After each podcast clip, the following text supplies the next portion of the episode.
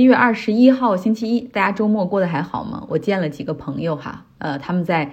科技行业工作，然后听他们讲了讲最近裁员的情况。有一个朋友，他是 computer scientist，还是一个 PhD，呃，所以就是做的还挺不错。他在 Facebook 做硬件 VR 的什么东西的优化，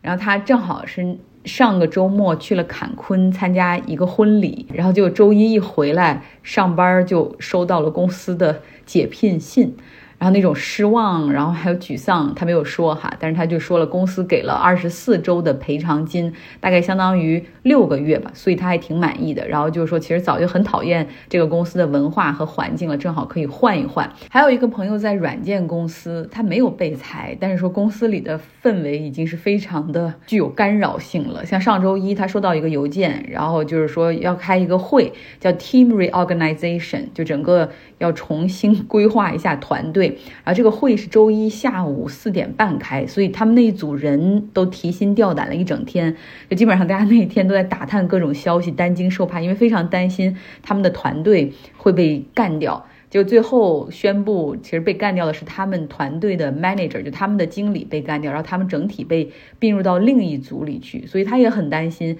虽然第一波是安全了，假如有第二波裁员的话，那么他们这一组的人，包括他自己安不安全？然后他就是说，其实裁员并不可怕，可怕的是这种裁员的阴影一直笼罩着你，就是会影响你的心情。像我们这个行业，呃，海上风电其实有好多的工程师，他们是从油气行业 （oil and gas） 他们转过来的，那个行业周期性很强，所以好多人都经历过这种 massive layoff。啊，然后像荷兰超级大的一个公司 SBM，在周期情况不太好的时候，他们没有油气项目可以开展，然后就整个关闭了休斯顿那个办公室，上千人就那样被裁了。我有个同事原来在那个公司工作，他说你知道吗？那有多残忍？就是你一边忙着手里项目的那种 deadline 截止日期，干得热火朝天。然后结果大家转眼收到 HR 的一封信，说半个小时之内啊，你必须拿着非常有限的个人物品走人，然后你不用再管你的任何东西，你的电脑将被啊立刻锁上等等，那种比较伤人的感觉，是对你的价值、你所做的事情的一种否定哈。呃，不过他们也说，在美国的职场上，你经历多了之后，可能就麻木了，拿着 package 回家哈，在准备下面要做的事情。那现在美国科技行业就属于一个这样迎接周期的底部的一个过程，像谷歌马上启动裁员，据说各个部门已经开始在拉部门里面的 performance evaluation。亚马逊我们上周讲要裁员一万人之后呢，网购的高峰结束之后，还可能会继续裁员。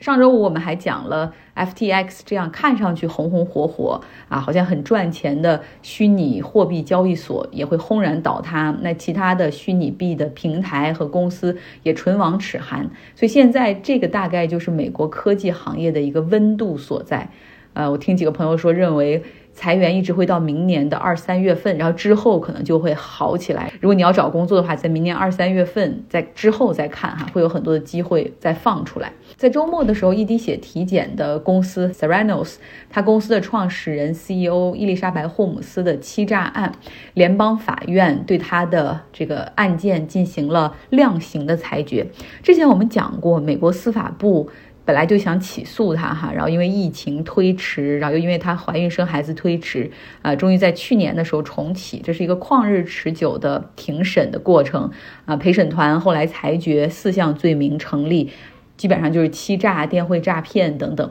在上周五的时候，圣何塞的联邦法院对他进行了一个量刑的裁决，判他入狱一百三十五个月，大概就是十一年再多一点点。然后之后呢，会是三年的一个 supervised release，就是定期要去假释官那儿报道的一个情况。伊丽莎白·霍姆斯的律师希望帮他争取的是十八个月的刑期，然后之后都是在。家中进行监禁的缓刑啊，然后他们给出的说说辞就是，呃，他肯定不是存心诈骗。你看他公司市值高达九十亿美元的时候，他没有卖掉一点儿股份，没有套现，没有买游艇，没买房，没有买豪车，他没有用于奢侈和享受，他是在和公司共同的努力奋斗啊。初创公司失败是大概率事件，风险投资也顾名思义哈，你们这些投资人要承担自己的这些风险。然后还说他有一个一岁的孩子，然后现在还在怀孕的过程之中，这样的裁决对他很不公平。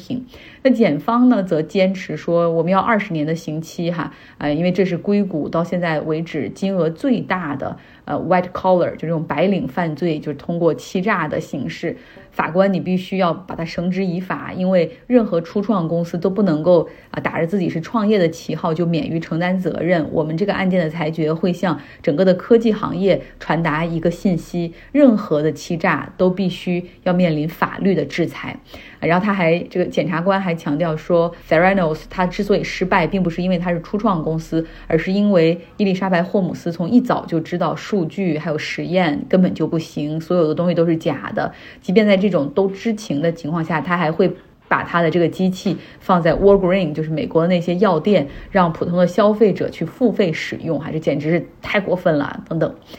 那法官后来询问说，在法庭上有没有这个案件的受害者在场？可以讲讲你们的经历。哎，然后有一个穿着蓝色西装的男子站了起来，他说他是叫做 Alex 舒尔茨，他是前国务卿乔治舒尔茨的儿子，他的父亲曾经在 Theranos 的董事会里担任董事啊，在二零二一年的时候去世。嗯，然后他说。整个这 Theranos 的欺诈，伊丽莎白霍姆斯的欺诈，彻底毁了他父亲的名誉哈。后来有员工反水，然后去指控公司，舒尔茨还帮助揭露真相。但是这个伊丽莎白霍姆斯那个时候还聘请私家侦探追踪他们，甚至还对他们进行威胁。这个 Alex 舒尔茨就是说，呃，伊丽莎白霍姆斯彻头彻尾的哈利用了我的父亲，他不值得同情。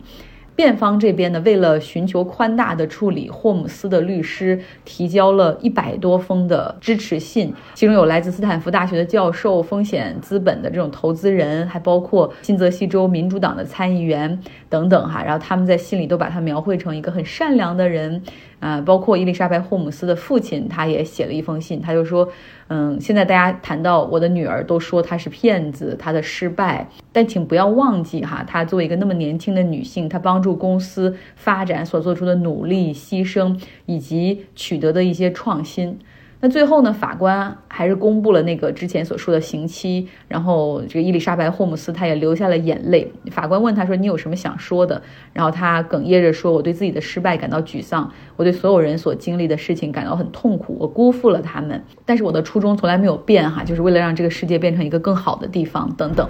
法院后来裁决了他会服刑的监狱，因为他没有太多的危害嘛，鉴于也没有前科，所以他会放到一个安全级别比较。低的一个联邦监狱，大概是在湾区这边，Dublin 都柏林那边的一个就是联邦惩教所。尽管呢，他的律师还会继续上诉，但是法院已经明确，就是你不能够用上诉去推迟他服刑的这个时间。明年四月多少号，他必须要自首，然后开始服刑。那另外呢，法院还要对他进行其他方面的听证会，因为他给投资人造成了上亿美元的损失。他们在听证会中要具体商讨，就是究竟可以赔偿多少金额，以怎样的方式来进行赔偿。哎，这个 fake it and make it，就是说你先假装你可以夸大，这是。所有的科技行业的创业者都在做的事情哈，然后 fake it make it，直到你可以做成为止。作为风险投资，它实际上是有这个尽职调查的义务的，那你要承担很多的风险。从这个案件的审判和裁决开始，set 了一个 example，呃，一个一个案例，它可能会影响之后的相关案件的量刑。可能未来对于硅谷的这种创业者，如果公司倒闭了，面临着起诉的话，也许。这个环境不会像过去那么友好。那上周五我们还讲了 FTX 的倒闭，哈，就是这个虚拟货币的平台。然后现在也爆出说，它这个平台欠五十个最大的债权人将近三十一亿美元，其中前十大的债权人就在这个上面被欠十四点五亿美元。但是现在法院啊，出于个人隐私的考虑，哈，他们的名字没有被公布，所以那个 FTX 的创始人。S B F，他肯定是不会回来哈，因为一回来肯定是面临着牢狱之灾和巨额的赔偿。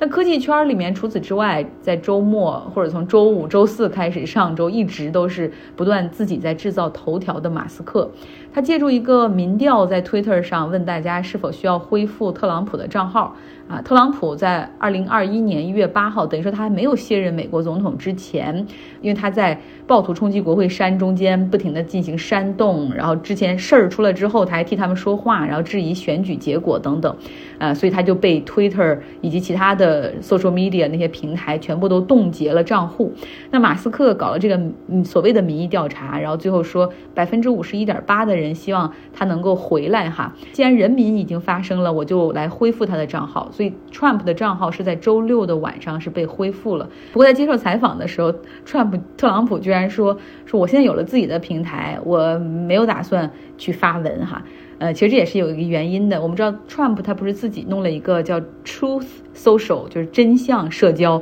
那个平台。那个平台作为一个公司提交给美国证券交易委员会的文件上写到说，特朗普会在这个平台上独家发布他的帖子，然后六个小时之后才能够向其他网站去分享。哈，可能是出于这个原因，特朗普现在还有所保留。呃，反正我现在是对 Twitter 彻底很失望哈。我本来就不太用，现在彻底把这个软件从手机上删掉了，一点流量都不想给他。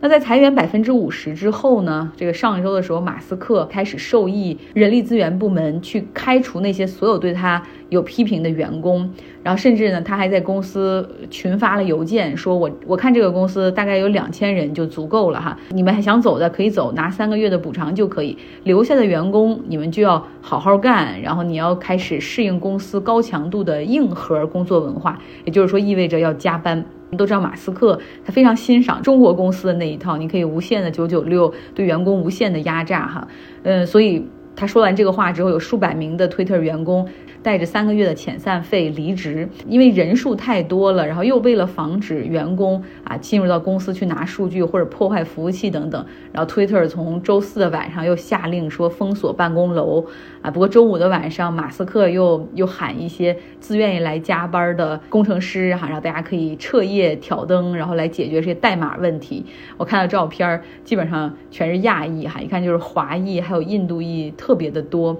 一种解释可以是说，就是码农的群体里面，这这个族裔的占比比较高。然后另外可以解释，就是说很多亚裔，因为如果是移民的话，他还有一些签证、身份或者是绿卡的这种 sponsorship，就是丢掉工作会很麻烦，所以可能大家就会愿意配合这种加班文化。但是它整体上来说，不利于整个 Twitter 员工的这种群体可以更好的跟呃老板方去争取一些权利。新闻的速度已经赶不上马斯克对于推特的变化的速度，但是他接管推特这么短的时间以来，其实已经造成了不少的混乱。比如他搞的那个 Blue Check，就是他们这个 Twitter 平台上就有点像，就像微博的那个一个 V 哈，就是平台对你的认证。它开启了这个 Blue Check 的付费模式，已经有几个礼拜了。然后每个月收八块钱，你只要是个普通用户，你也可以被认证，只要你给钱。所以很多用户就开始滥用这个。八块钱的权利哈，然后开始各种以假乱真来恶搞这个平台。我们看到有标记着，但是实际上是冒充的李来这个公司，就制药公司李来的账户，说我要免费发胰岛素，导致李来的股票还出现大跌。然后另外还有就是说假的百事可乐的公司，然后在上面恶搞什么可口可乐，甚至还有。冒充特斯拉电动，说什么要准备招聘童工等等，现在这个平台上变成了大量的假消息、假账户充斥着哈，大家都觉得一个是有意思，然后可能有一些骗子真的更加横行了。那还有的人去冒充什么媒体的记者，然后去骚扰政客，或者是套取其他人的个人信息，然后还有人开始在平台上不断编造一些名人死亡的消息。你看这 RIP 就是什么悼念谁谁谁，满屏幕的飞哈。那这个平台真的是烂透了，这就是周末的时候哈，这个美国的科技圈、互联网圈所发生的事情。这一周还有很多的新闻，慢慢会给大家带来。希望你有一个愉快的周一。